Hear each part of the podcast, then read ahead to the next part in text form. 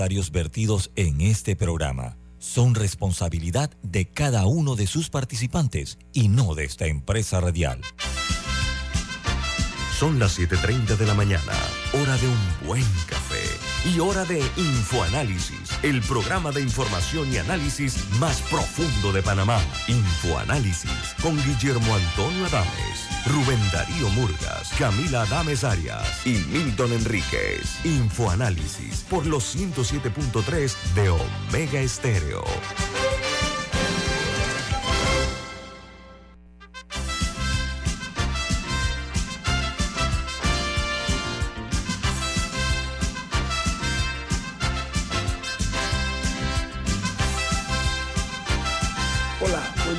Bienvenidos. Esto es Info Análisis, un programa para la gente inteligente. Hoy es 25 de noviembre del año 2022 y desde la capital de la República de Panamá le saluda el staff de Infoanálisis. Camila Dames, Alexandra Siniglio y Guillermo Antonio Dames, Daniel Araúz en los controles. Este programa es presentado por Café Lavazza, un café italiano espectacular que puedes pedir en restaurantes, cafeterías, sitios de deporte o de entretenimiento, te da la bienvenida a Infoanálisis. Pide tu Lavazza ahora también con variedades orgánicas. Y hoy es el Día Internacional de la Eliminación de la Violencia contra la Mujer. importante. vamos a hablar de eso. Una fecha importante. Vamos a hablar de eso. Eso me parece que es un tema para un programa de esta naturaleza y una audiencia como la que tiene Infoanálisis ineludible. Así que va a ser hoy eh, debidamente analizado el impacto de esto. Aprovecho para recordarles que este programa se ve en vivo, en video, a través de Facebook Live. También pueden eh, sintonizarnos en sus televisores en el canal 856, 856 de Tigo de igual manera, pueden escucharnos en la app de Omega Stereo en sus, en sus eh, teléfonos móviles o celulares, en sus tabletas y en sus computadoras. Y en una app que se llama TuneIn Radio, TuneIn Radio. Y el programa queda colgado el video en YouTube. Vamos a entrar con las noticias internacionales. Comienzo con una información que se genera en eh, el Mundial de Fútbol en Qatar Irán acaba de vencer 2 a 0 a Gales. 2 a 0. ¿Y saben qué? Se los ganaron en el tiempo extra adicional, que fue de 10 minutos, donde Gales jugó con 10 hombres. Irán, sorprendentemente, lo vence eh, de una forma contundente. No cabe duda de esa victoria. Continúo con las eh, noticias que aparecen en las primeras planas de los diarios de mayor prestigio y reconocimiento en el mundo. Iniciamos con New York Times. Dice que los ataques con misiles dejan a los ucranianos eh, y los llevan a, los obligan, mejor dicho, a adaptarse a la vida en la oscuridad. El asalto eh, de Rusia a los eh, servicios esenciales de Ucrania da entonces eh, una, o provoca una situación en la cual hay apagones en los hospitales y ha incluso cortado la electricidad y el agua en muchas ciudades de Ucrania. Eh, dice que cada hora es más difícil, cada hora que pasa. Ese sometimiento de, de Rusia a este país, a Ucrania, me recuerda cuando Stalin, Joseph Stalin, José Stalin, provocó la hambruna en eh, Ucrania que mató millones de personas, no se sabe, todavía se habla de 11, 12, 13 millones de personas murieron de hambruna en, Irak, en, perdón, en, Ucrania y ahora parece que comienza poco a poco a apretarse el cuello a ese país para que su gente no pueda eh, vivir ni sobrevivir en una forma eh, de, en paz. Mientras el Washington Post dice, aterrorizados, eufóricos y ansiosos, están los estudiantes universitarios que contaron sobre la vida en el campus eh, universitario Sin Row. Dice que tienen mucho que decir sobre vivir en un mundo donde el derecho al aborto está, no está garantizado. Mientras el diario The Washington Post titula El aumento récord de coronavirus en China golpea las esperanzas de recuperación y añade que la perspectiva de que el enfoque eh, de tolerancia cero de Beijing eh, con respecto a la COVID-19 persista, perdón, eh, hasta bien entrado el próximo año, lo cual significa que el mundo no puede confiar en que en China sea una locomotora de crecimiento a medida que las economías de Europa y los Estados Unidos se desaceleran.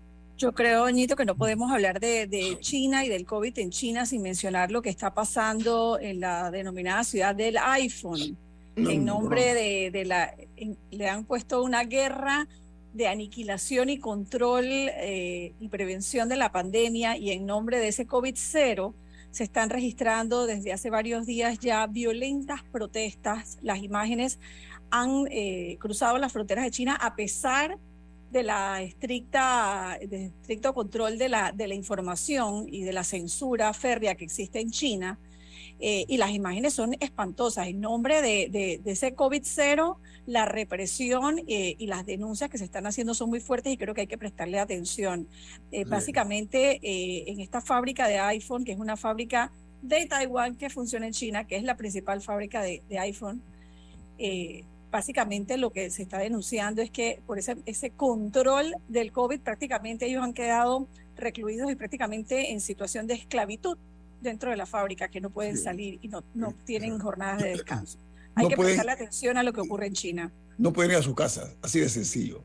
Bueno, continuamos. En Brasil, ayer las instituciones y las empresas dieron tres horas libres a todos para ver el partido de lo que ellos llaman la Canariña en el juego este contra Serbia, eh, eh, en el cual pues lograron una victoria 2 a 0 los brasileños quédense en la casa, vean su juego y después vienen a trabajar. Eso fue lo que decidió el gobierno brasileño. Allá el fútbol es un amor de los más grandes eh, que se sienten. En México, el presidente de Colombia, Gustavo Petro, eh, visitó al presidente Andrés López Obrador antes del inicio de los diálogos y el gobierno, entre el gobierno chavista y la oposición de Venezuela, eh, que ambos han empujado y estrenan un eje latinoamericano con la negociación de Venezuela como trasfondo. En Portugal dice que se celebra la victoria en que Cristiano Ronaldo se convirtió en el primer futbolista en la historia en anotar gol en cinco mundiales distintos. Y entonces eh, dijeron los titulares portugueses o de los medios de Portugal dijeron eh, en ese sentido que ¿para qué gobernar en Manchester cuando eres el rey de Portugal? Manchester era el equipo, era porque ya no va a ser más el equipo de Cristiano Ronaldo y eh, ahora pues pasa la historia luego de esta victoria de Portugal ante Ghana, donde Cristiano, repito, eh, queda ya en la historia del fútbol su nombre eh, en letras doradas, con un récord mundial. Mientras en Perú sigue la huelga y el paro de los transportistas por tercer día y se reporta un alza de los precios en la capital, en Lima. Los manifestantes eh, dijeron que las eh, medidas continuarán hasta que sus demandas sean atendidas por parte del gobierno a través de un decreto supremo o de una ley eh, mucho más eh, sólida eh, por parte del gobierno. Ellos no creen en cuentos ah, de que, bueno, vamos a arreglar eso dentro de un mes, no, de una vez, por ley, como digo, además los manifestantes han hecho el impacto muy fuerte en la economía y en la tranquilidad de Perú. hay otra información que dice que el gigante tecnológico, en este caso, eh, estamos hablando la, la, situación que se está dando eh, de cortar los lazos con el eh, ministro de Economía de Argentina por la situación que se está presentando en Argentina, disculpen, en, en, China. Eh, ¿Por qué? Porque dice que la forma como... Ser la fábrica de Apple. Está la matriz de Google de Rusia que se ah. va también a cerrar. Otra noticia muy mala, porque este, como dije, un gigante tecnológico, Google, ellos tenían en Rusia pues esta, esta filial y la van a cerrar, lo cual va a ser un duro revés a los esfuerzos del señor Vladimir Putin para desarrollar empresas tecnológicas en Rusia. Esta es una decisión que anunció ayer en hora de la tarde el gigante tecnológico Google. Rompe los lazos con Rusia. En Uruguay, el expresidente José Pepe Mujica dio unas declaraciones que son primera plana. Dice, estamos en un mundo sin dirección política y que esta podría ser la última globalización de la humanidad si la política no recupera espacio suficiente perdido frente al interés mercantilista y la crisis o el cambio climático, palabras que ha registrado la mayor parte de los medios eh, uruguayos. Mientras en Alaska, la candidata republicana Sarah Palin se queda sin escaño en la Cámara de Representantes de Alaska, esto tras perder por amplio margen las elecciones. Eh, Alaska le dio la espalda a esta señora que es una de las más emblemáticas eh, en, ese país, lo cual representa otra derrota más de lo que ellos llaman el trumpismo, o sea, de los seguidores de Donald Trump. Mientras en Colombia volvió a temblar, esta vez en Antioquia a las 7.35 de la noche de ayer. El evento eh, de magnitud 4 en la escala de Richter, se sintió en otras eh, cinco regiones del territorio colombiano. Vuelve a temblar Colombia. Eso aquí al lado nuestro, nuestros vecinos más cercanos hacia el sur.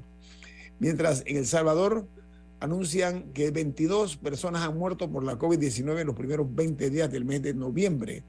Esa es la nota que han pedido al Ministerio de Salud que reaccione ante el alza de los casos de COVID y que brinde mayor información acerca de eh, estos eh, decesos que se están anunciando de manera oficial en El Salvador. Mientras en China dice que la Volkswagen enfrenta un nuevo eh, problema en China. ¿Por qué razón? Porque sus competidores locales están empujando muy fuerte. Estoy hablando de los fabricantes chinos de automóviles eléctricos, están tomando cada vez más fuerza en el mercado del gigante alemán eh, de la Volkswagen, que hasta este momento era, eh, era su mercado más grande en el mundo para la Volkswagen. Bueno, ya los automóviles con marcas chinas lo están quitando el mercado, le están eh, quitando clientela y están creciendo de una forma exponencial los automóviles fabricados en China. Mientras en Guatemala, el Ministerio de Salud aclara eh, si los estudiantes deberán o no asistir a clases ante un leve aumento de los casos de la COVID-19 eh, por la nueva variante que se ha presentado. Dice que la positividad está en ronda entre el 8 y el 10% en eh, Guatemala. Mientras en Chile, tras la alta cifra de deserción escolar en el país, el presidente Boris afirma que la recuperación educativa pasa a ser prioridad del gobierno. ¿Por qué razón? Porque entre el año 2020 y 2021, un total de 50.579 estudiantes abandonaron eh, las aulas, eh, las escuelas en Chile, que es un país de lo que se dice que tiene de las mejores educaciones en la región. Hasta aquí las internacionales. Vamos al corte comercial esto es Infoanálisis, un programa para la gente inteligente.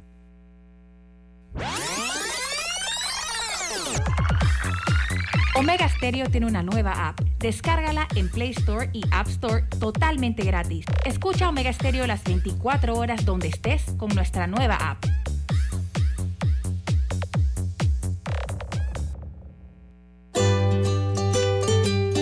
En la vida hay momentos en que todos vamos a necesitar de un apoyo adicional.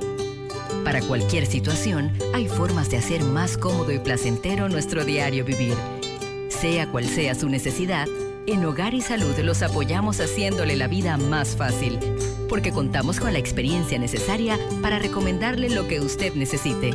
Recuerde, Hogar y Salud les hace la vida más fácil. Atención, amigos de Veraguas, ya abrimos nuestra nueva sucursal en Boulevard Santiago. Estamos abiertos en todas nuestras sucursales del país y le hacemos su entrega de forma gratuita en Panamá Centro. Para mayor información, puede consultar en Instagram y Facebook.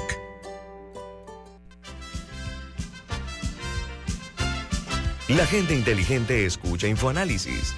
Los anunciantes inteligentes se anuncian en InfoAnálisis. Usted es inteligente. Llame al 269-2488 y todos lo sabrán. Infoanálisis, de lunes a viernes de 7 y 30, 8 y 30 de la mañana, en donde se anuncian los que saben. Grupo Clásico, 30 años brindando las últimas tendencias de la moda, con Hugo Boss, Clásico Womo, Suit Supply y Clásico Off, el grupo de tiendas de ropa masculina más elegante del país. Hugo Boss, marca número uno en el mundo de la moda masculina. Clásico Womo, una selección de la moda europea más exclusiva en un solo lugar. Suit Supply, la tienda que está rompiendo el estereotipo de la ropa masculina. Clásico Off, los mejores precios en tus marcas favoritas. Visítanos en los mejores centros comerciales del país. Grupo Clásico, 30 años liderando la moda masculina en Panamá. Ya viene InfoAnálisis, el programa para gente inteligente como usted.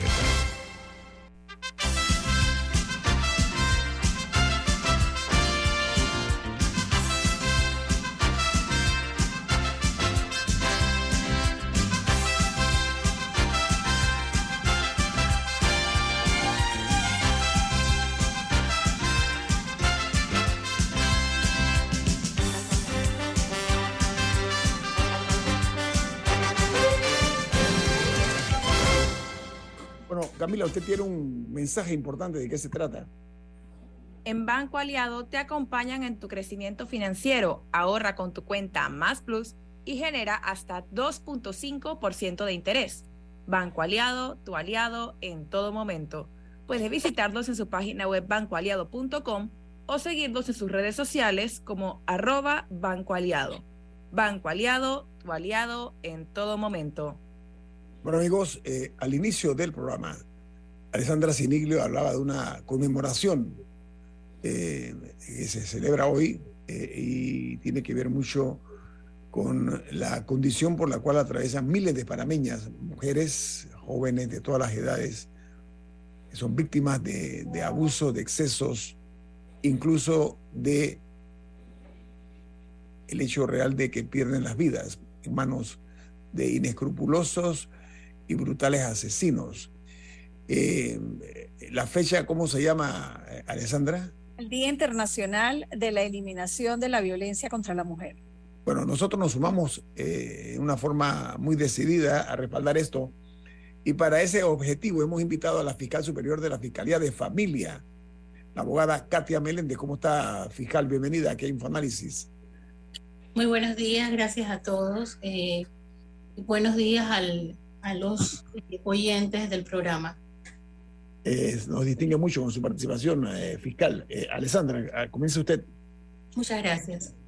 Buenos días, fiscal. Yo creo que es una fecha importante y aunque durante todo el año, en verdad, tenemos que ser conscientes de que este es un problema que no solamente afecta a las mujeres en Panamá, sino en el mundo entero, creo que es un buen día para, para hacer algunas reflexiones y por eso la hemos invitado, porque antes se decía que en pelea de marido y mujer nadie se, se debía meter, ¿no? Y, muchos crecimos con, con ese eslogan que tanto daño nos ha hecho.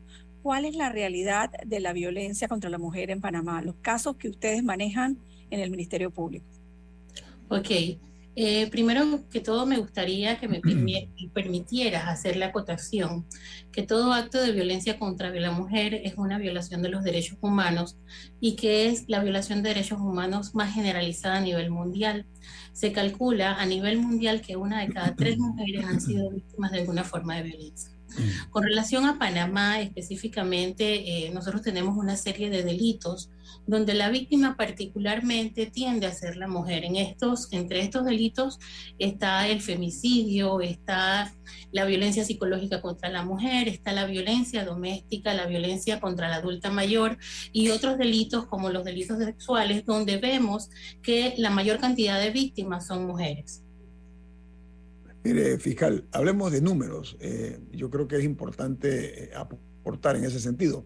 El año pasado, 2021, conforme a las estadísticas que estoy viendo, se condenaron 630 personas por eh, violencia doméstica, entre otras cosas también por maltrato a mayores. Esa es otra realidad. Pero lo importante en este caso es lo que corresponde a la violencia contra la mujer.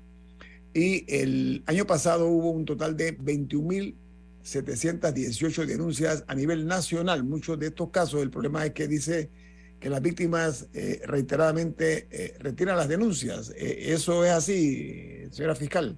Es una realidad que más del 50% de las víctimas que presentan una denuncia por violencia doméstica posteriormente manifiestan su deseo de no querer continuar. Pero ¿por qué eso, fiscal? Disculpe, disculpe, porque a, qué atribuyen ustedes, deben haber analizado la situación? Porque en algunos casos incluso se habla de que no quieren cooperar. ¿Por qué esa actitud fiscal?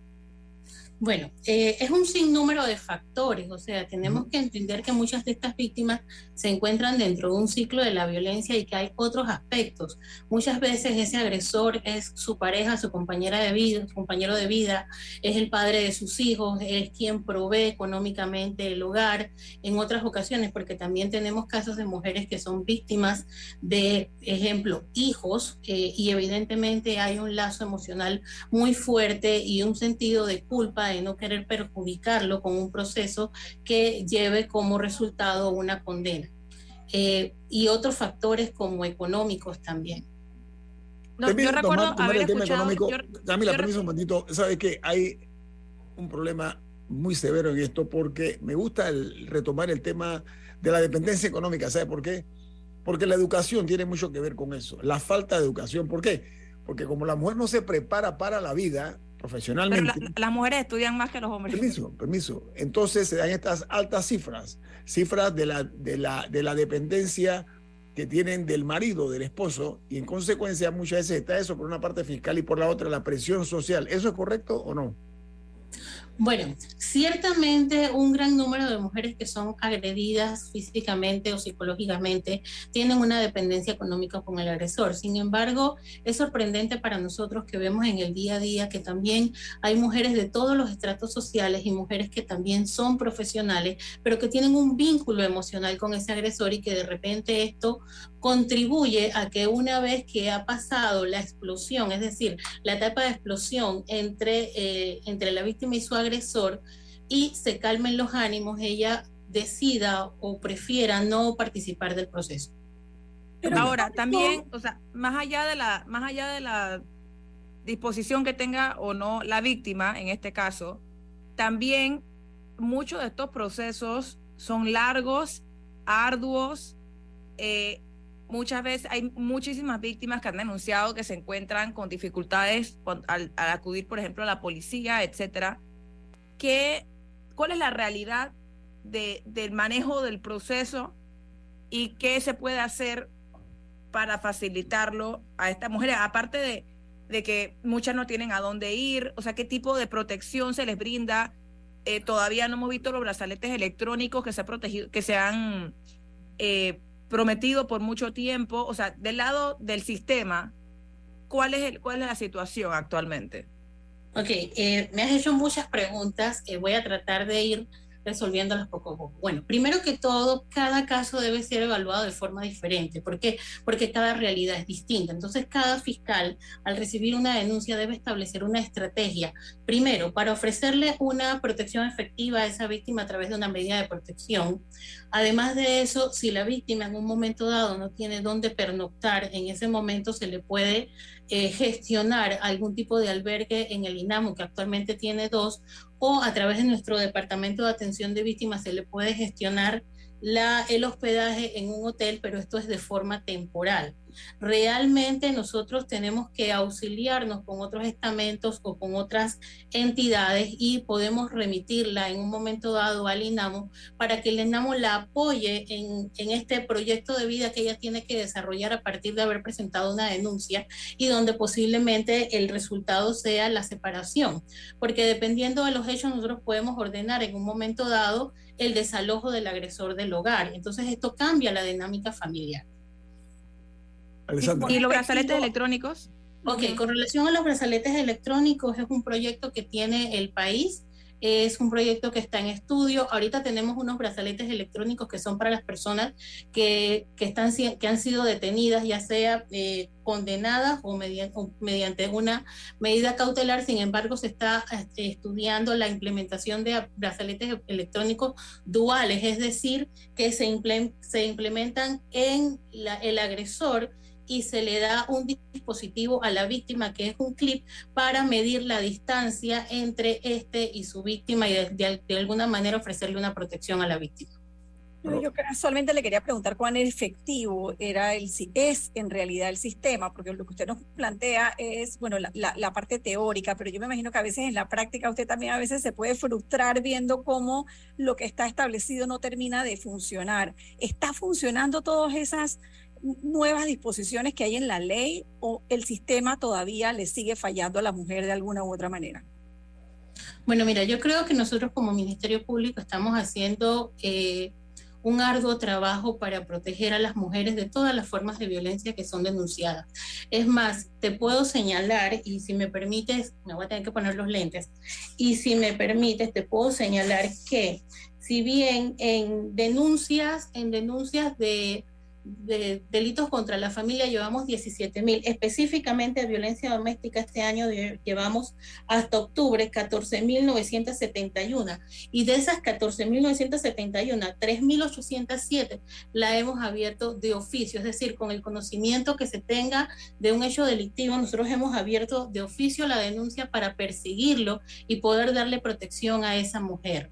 Entonces, yo creo que el sistema no es perfecto, siempre hay cosas que se pueden mejorar, pero el Ministerio Público está haciendo un esfuerzo grande en la lucha que tenemos día a día para combatir la violencia contra la mujer con los recursos que tenemos. Bueno, continuaremos eh, platicando con la fiscal superior de la Fiscalía de la Familia, eh, la abogada Katia Meléndez, aquí en Infoanálisis, un programa para la gente inteligente.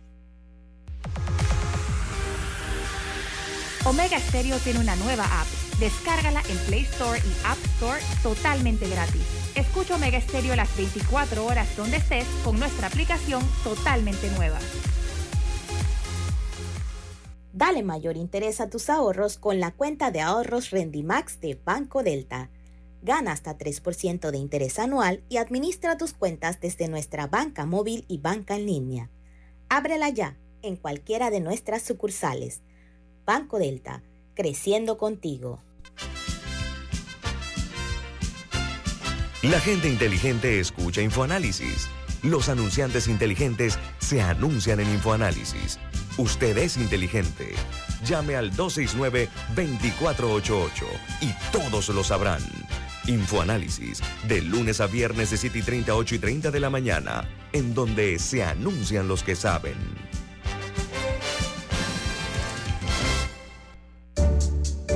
El clientelismo político es el peor enemigo de nuestra democracia, porque te quita lo más valioso, la libertad de hacer oír tu voz. Puede venir en forma de regalos o promesas a cambio de tu firma o tu voto, pero no te confundas. Es un delito. Denúncialo ante la Fiscalía General Electoral. Tribunal Electoral. La patria la hacemos contigo.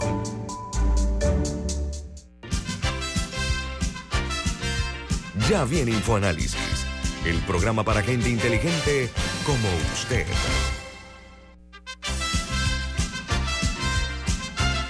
Camila, hay un mensaje para los oyentes. ¿De qué se trata?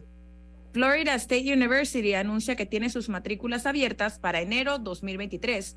Conozca el programa Becas 2 más 2 que ofrece esta universidad y se puede ahorrar hasta 15 mil dólares al año.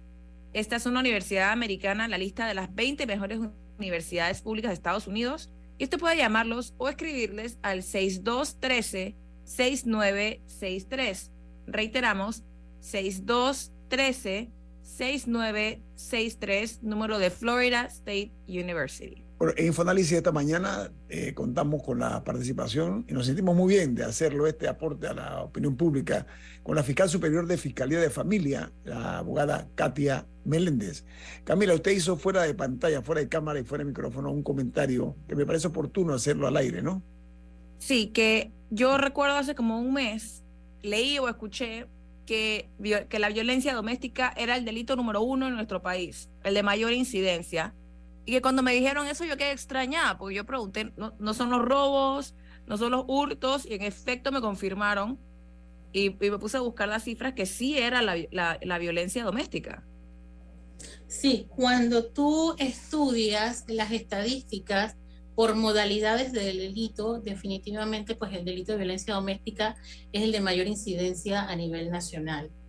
Eh, esto es realmente preocupante porque es una realidad que no todas las víctimas de violencia doméstica eh, presentan una denuncia y no todos los hechos de violencia doméstica llegan a conocimiento del Ministerio Público.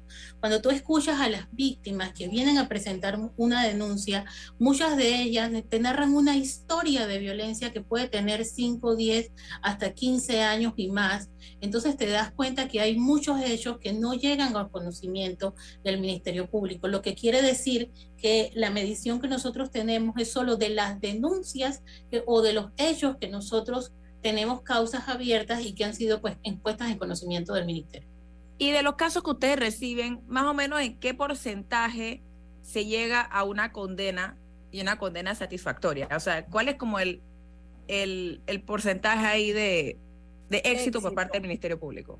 Ok, no tengo realmente la cifra específica, tendría que comprometerme con ustedes en otro programa poder dársela. Sin embargo, le puedo decir, le puedo dar mis cifras. En el, en el área metropolitana actualmente tenemos 216 condenas.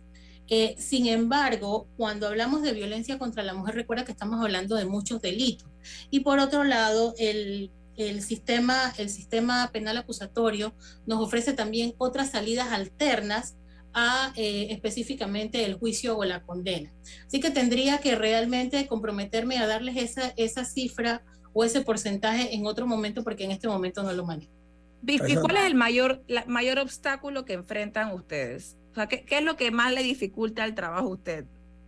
Eh, a nosotros en violencia doméstica realmente pues eh, el deseo de la víctima de no querer continuar. ¿Por qué? Porque a pesar de que el delito no tiene desistimiento, o sea, no, no, no se trata de que la víctima viene y me dice, no, yo quiero desistir y el caso se cierra, yo tengo la obligación de continuar con el proceso. Sin embargo, es una realidad que para lograr una condena yo tengo que acreditarle al juez el hecho delictivo que estamos investigando y la víctima se niega a participar de las de las diligencias que requieren de su presencia para acreditar el delito. Ejemplo, las evaluaciones médico-legales o las evaluaciones psicológicas, solo como un ejemplo. Ese es el mayor obstáculo que tenemos nosotros realmente para eh, finalizar de manera exitosa, midiéndolo pues con una condena, eh, los delitos de violencia doméstica.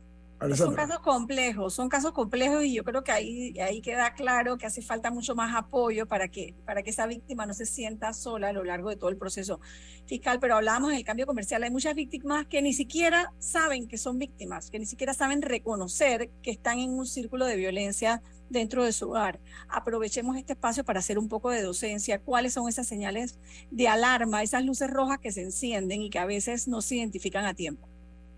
Bueno, eh, todo acto de agresión, incluso si te empuja, si te insulta, si te devalora, si te desmerita lo que tú haces y no reconoce lo valiosa que tú eres como mujer. Eh, evidentemente los tratos eh, o las agresiones físicas, el hostigamiento es un hecho de violencia doméstica que a la víctima le cuesta reconocer. Cuando tú, ejemplo, cuando tú terminas una relación y esa persona insiste en llamarte para fuera de tu trabajo, llama a tus amigos para saber dónde estás, con quién estás, eso es un acto de hostigamiento que también está tipificado en el Código Penal. Nosotros tenemos cuatro modalidades de violencia doméstica, la violencia psicológica, la violencia física, la violencia patrimonial y la violencia y, el hostigamiento, los actos de hostigamiento. Mire, eh, es harto conocido eh, en Panamá, eh, hay, como en otros países también, no somos la excepción, por supuesto, el principio aquel de que el, el, marido, el esposo, el cónyuge, el compañero, busque el nombre que quiera, la pareja, que comienza maltratando de palabra a la mujer, de ahí pasa entonces a otro estadio, que es empujarla, apretarle el brazo, de ahí pasa a los golpes, y ¿saben qué? Finalmente la terminan asesinando. Es, esa es parte de la triste historia que enfrentan las mujeres, de acuerdo a lo que he escuchado a otras eh, abogadas. Eh, fiscal Menéndez, ¿eso es correcto? Es una realidad. La violencia generalmente va en aumento. Nosotros eh, mantenemos una campaña constante en, en la sala de espera del área. Nosotros en el área metropolitana tenemos una sección especializada de familia que ve los casos desde la atención primaria hasta el seguimiento de la condena y donde en la sala de espera mantenemos una campaña constante y entre ellos tenemos algo que le decimos el violentómetro, que es las señales que te indican que estás siendo víctima de violencia y cómo la violencia va en aumento. Camila.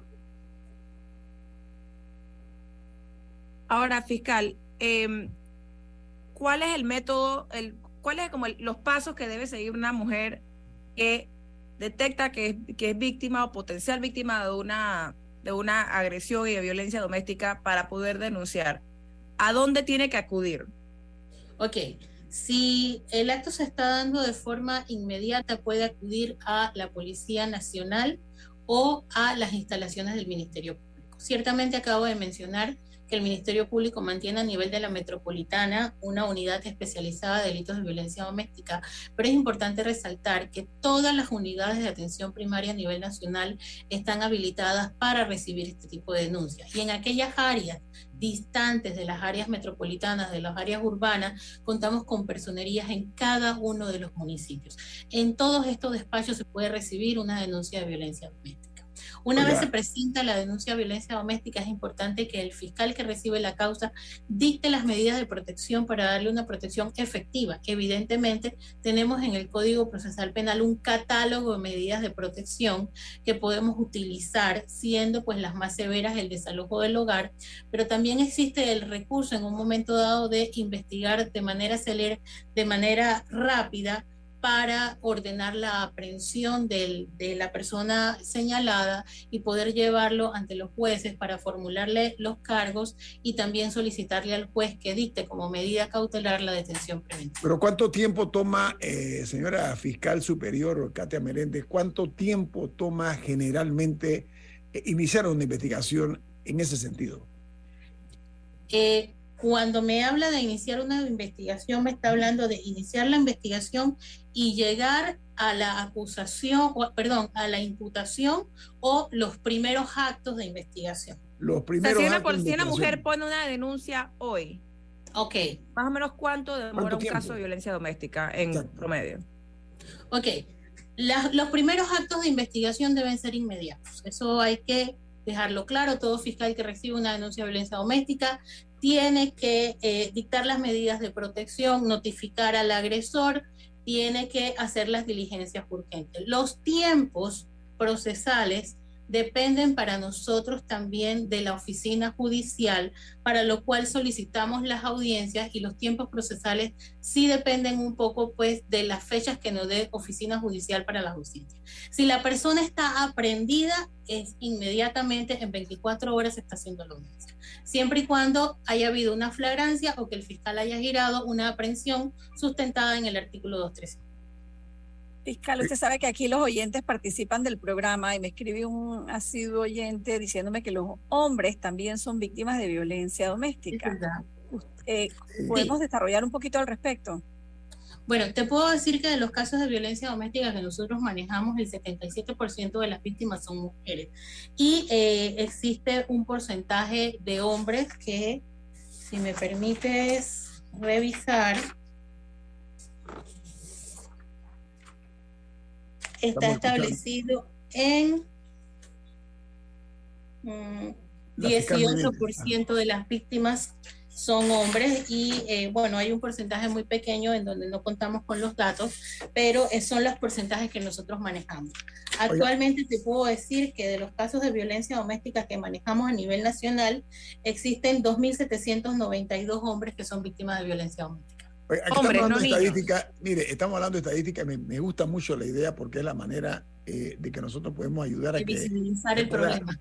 analizar el problema. A ver, fiscalmente, eh, promedio de casos eh, o expedientes que manejan ustedes mensualmente, una, una fiscalía. ¿Cuál es el promedio de, de, de expediente que maneja cada mes? Bueno, yo le puedo hablar de mi fiscalía, que es la Fiscalía Metropolitana y que evidentemente, pues, por estar en la urbe es la que más delitos, eh, más denuncias recibe.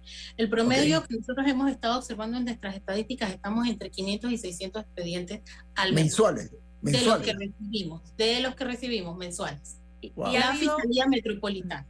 ¿Y ha habido en comparación con años anteriores un aumento? ¿Está estable? ¿Ha disminuido? ¿Cómo se ve como la tendencia? ha habido un aumento. Si podemos comparar el periodo de enero-octubre del año 2021, estamos hablando que se recibieron casos de violencia doméstica 14.107, mientras que en el año 2022 se recibieron 14.971. Tal vez hay más eh, conciencia ahora también, ¿no? y se denuncia más. Posiblemente, posiblemente. Ahora, fiscal, también, o sea, nos no hemos enfocado por hoy, por hoy ser el día de la eliminación contra de la violencia contra la mujer en la mujer, pero también hay muchas niñas que sufren violencia eh, por parte de sus familiares en particular. Que esto me imagino que también empeora aún más em, el todo el tema de la dificultad de hacer una denuncia porque cuando es contra el papá o el tío o el abuelo, me imagino que es aún más difícil que, se, que, que, que los procesos se lleven adelante. ¿Cuál es, cuál, es la situación con el tema de por qué hay tanta violencia en las familias panameñas? Bueno, yo creo que eso responde a un sinnúmero de situaciones, eh, principalmente hay personas con personalidades agresivas que no han aprendido a manejar los problemas y las frustraciones a través de otros medios que no sea la agresión física o la agresión psicológica. Sin embargo, nosotros hemos observado otros elementos que también inciden, como es el consumo de drogas, el consumo de alcohol y las enfermedades mentales. Mire, fiscal, eh, nosotros eh, tenemos un compromiso comercial. Yo quiero solicitarle respetuosamente eh, a la fiscal Kate Menéndez, si a bien tiene y dispone el tiempo, nos regala unos cuantos minutos más para poder cumplir con este compromiso comercial y hablar de otros temas. ¿Sabe por qué? Porque usted eh, es buena comunicadora, debo reconocerlo, y queremos aprovechar oportunidades como estas, porque hay temas pendientes, asignaturas pendientes, que le voy a anticipar, señora fiscal. Está, por ejemplo, el maltrato a los mayores. Esa es una realidad triste que hay en esta que ha aumentado mucho más que la violencia doméstica. Le, voy a preguntar sobre eso al regreso, le digo, para que se prepare bien con las estadísticas y demás. Y también está el, lo que se conoce como el incumplimiento de los deberes de familia, los padres que no mantienen a los hijos, ¿sí? Que gastan más en cervecita, tragos y otras cosas y no mantienen a sus hijos, no cumplen con ese derecho inalienable que tienen los hijos y ese deber que corresponde a los padres. Hablamos de eso al regreso con la señora fiscal Katia Menéndez, fiscal superior de la Fiscalía de Familia, aquí en Info Análisis, un programa para la gente inteligente.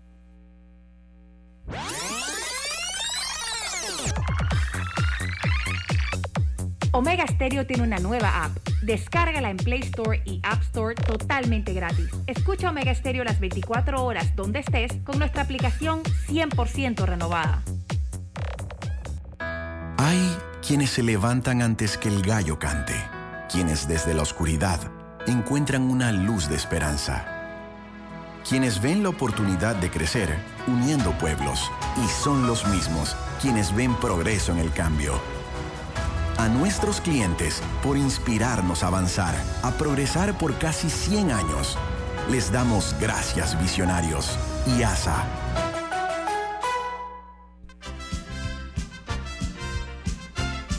La gente inteligente escucha InfoAnálisis. Los anunciantes inteligentes se anuncian en InfoAnálisis.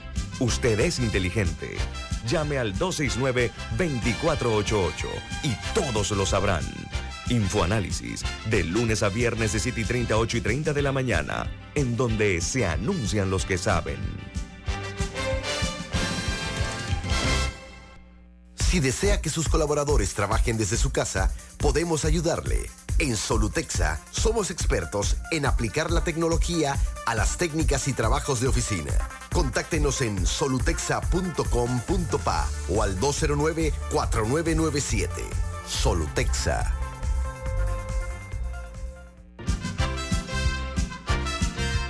Ya viene InfoAnálisis, el programa para gente inteligente como usted.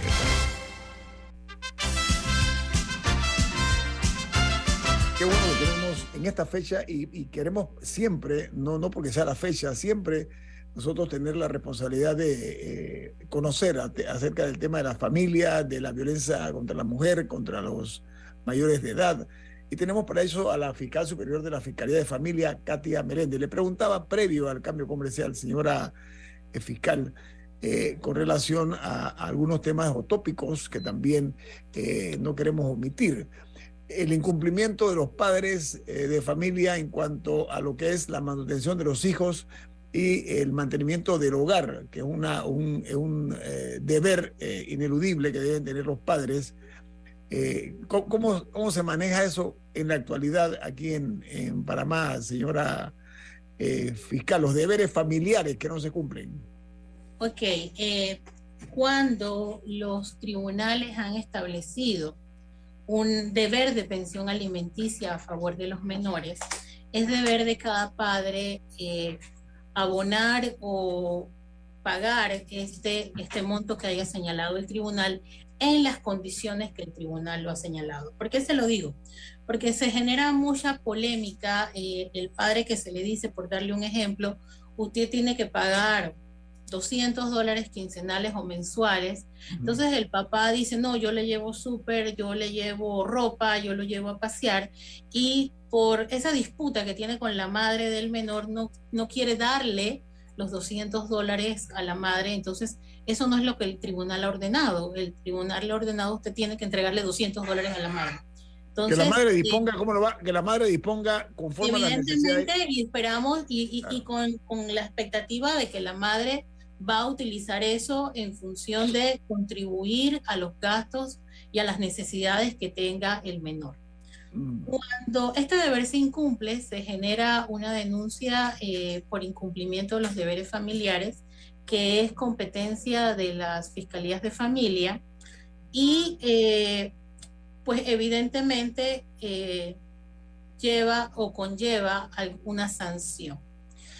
Es importante señalar, porque ya hemos tenido experiencias y sí me gustaría de repente eh, contribuir con esto, es importante señalar que muchas veces eh, la persona te dice, no, pero yo le pagué, póngase, le debe tres meses, yo le pagué ya los tres meses, pero los tribunales han señalado que el cumplimiento debe ser al mes, porque es que el niño necesita comer todos los meses, todos los días no dentro de tres meses. Entonces, aunque usted me diga a mí, no, es que ya yo pagué tres meses para atrás, el delito aún así se encuentra configurado. Y esto es importante aclararlo porque a veces existe mucha desinformación sobre este tema.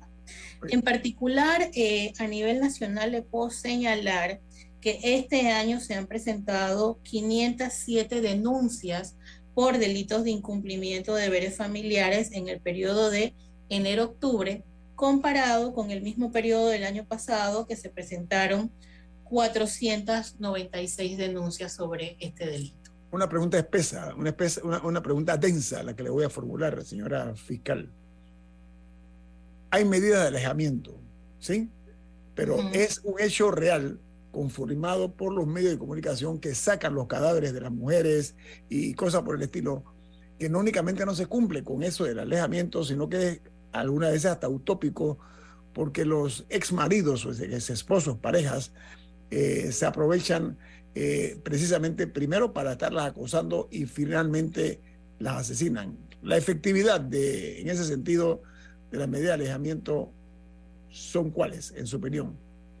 Bueno, Eh, le puedo decir que el catálogo que tiene el Ministerio Público como medida de protección, evidentemente está el, el, alejamiento, la protección especial por parte de la policía, el desalojo del agresor del hogar cuando conviven juntos. Esto, y sabemos, somos conscientes a veces que ese catálogo de medidas que tenemos dentro del Código Procesal Penal no siempre es eh, el el más efectivo para garantizar que esa víctima no siga siendo agredida. Entonces es por eso que nosotros como fiscales tenemos que valorar los riesgos cuando tenemos conocimiento de un caso y era de lo que yo les hablaba que a veces se hacía necesario acelerar la investigación para lograr la aprehensión de la persona y poder llevarlo para hacerle la formulación de cargos ante el juez de garantía y solicitarle a ese juez de garantía la detención preventiva de este ciudadano. Alessandra. Fiscal, ¿cuál es el caso más típico que usted recibe de todos esos casos que maneja? ¿Cuál es el, delito más común? ¿Es la violencia física, es la violencia psicológica o la violencia sexual? También existe, ¿no? Ok, ciertamente existe la violencia sexual, pero debo señalar que la violencia sexual entra dentro del catálogo de los delitos sexuales. Entonces, ahí estamos hablando de otra área donde también eh, hay un número importante de denuncias y donde el 89% de las víctimas pues son mujeres. El caso de la violencia doméstica, eh, lo, O sea que, por lo que estoy entendiendo, los delitos sexuales, o sea, todas las violaciones, eh, actos libidinosos contra menores, están en unas cifras aparte de las de violencia doméstica. Es que eso es lo que estoy entendiendo, pero justo se, se congeló la señal de, la, de la fiscal. porque yo pensaba también, igual que tú, Camila, que, que se manejaban dentro de la violencia. O sea, que estaba incluido, pues. Estaba incluido, o sea, que si se maneja aparte. Sí porque me escriben oyentes que es verdad, a veces la violencia en, el hogar es una violencia sexual, o sea, es una la mujer que se siente agredida por su propia pareja. Sí. Eh, no, las, viola, muy poco se habla. No, y, también, y, también siento que hay, siento que también hay algunas creencias erradas sociales, o sea, personas que no, que no comprenden cómo, cómo, cómo puede haber una una violación en un matrimonio, porque todavía hay gente que piensa que no, que, que, uno al firmar un acta de matrimonio uno da permiso para todo y no, o sea, sí se pueden dar violaciones entre esposos. Eh, y, sí, pero, y siento que son algunos temas culturales que, que lamentablemente no solamente quizá lleven a que se cometa el delito, sino que también previene que la víctima lo, lo, se, se dé cuenta de que es un delito, como estabas comentando, Alexandra, personas que quizás no saben que están dentro de un ciclo de violencia, no, no lo identifican como tal, y eso dificulta luego la denuncia y seguir adelante con el caso. Eh, qué pena, eh, le iba a formular la pregunta a la fiscal eh, acerca de otra realidad que hay en cuanto a la violencia doméstica y maltrato a la, a la mujer. No, y en verdad me llama la atención porque muchos de los que hemos estado hablando ha sido violencia doméstica, o sea, dentro del hogar pero hay muchísimos otros casos de violencia contra la mujer, eh, contra menores de edad particularmente también, o sea, que, no, que no está la parte de la, de la, de la relación familiar o, o sentimental, sino mujeres que son violadas por extraños o, o que lamentablemente son víctimas de, de algún femicidio. Porque el la, la, la, cosa que siento que también hay una confusión entre la diferencia entre una muerte violenta de una mujer y un femicidio, y es que básicamente para el femicidio hay ciertas, ciertas características que debe tener el asesinato. Por ejemplo, eh, una relación sentimental o familiar, eso lo hace femicidio, pero también cuando, cuando, y disculpen a esta hora de la mañana, pero por ejemplo, cuando los cuerpos son sometidos a un cierto nivel de violencia, eh, que, lamentablemente hemos visto en nuestro país si son descuartizadas, por ejemplo, o, o, ciertas, ciertas características que pueda tener, entonces es considerado un femicidio.